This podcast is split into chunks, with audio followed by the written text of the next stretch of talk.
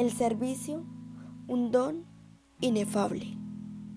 Marcos 10:45 dice, porque el Hijo del Hombre no vino para ser servido, sino para servir y para dar su vida en rescate por todos.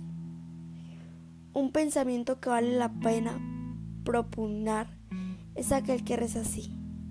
El que no vive para servir, no sirve para vivir. ¿Y cuánta realidad encierra esto? De hecho, es digno de elucidar desde la perspectiva del pensamiento bíblico que sustentó el Salvador. Él mismo dio ejemplo de lo que significa vivir una vida en servicio, una vida en misión. Y es como bien lo proyecta Marcos. Nos resulta magnífico, pero a la vez un poco complejo Entender que el mismo Rey del universo se despojó de todo para servir a la raza humana. Nunca dejó de brindar un servicio abnegado y de amor absoluto. Al contrario, siempre buscaba la manera de ayudar a todo individuo. No le importaba si era pobre, rico, alto, bajito, feo, bonito, leproso, en fin. Para él era de agrado inefable entregar todo de sí a favor de sus semejantes.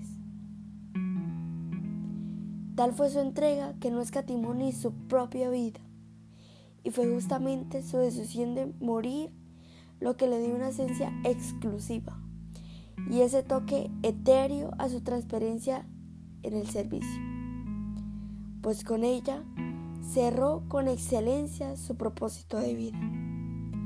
Su ejemplo ha de ser la evidencia absoluta en la cual los seres humanos sigamos un esquema perfecto de servicio, donde brindemos una mano amiga a todo aquel que lo necesite, sin poner excusas, sin ver condiciones, razas, culturas, creencias, estratos, es decir, un servicio sin medidas con ese amor que caracterizó al Maestro de Maestros.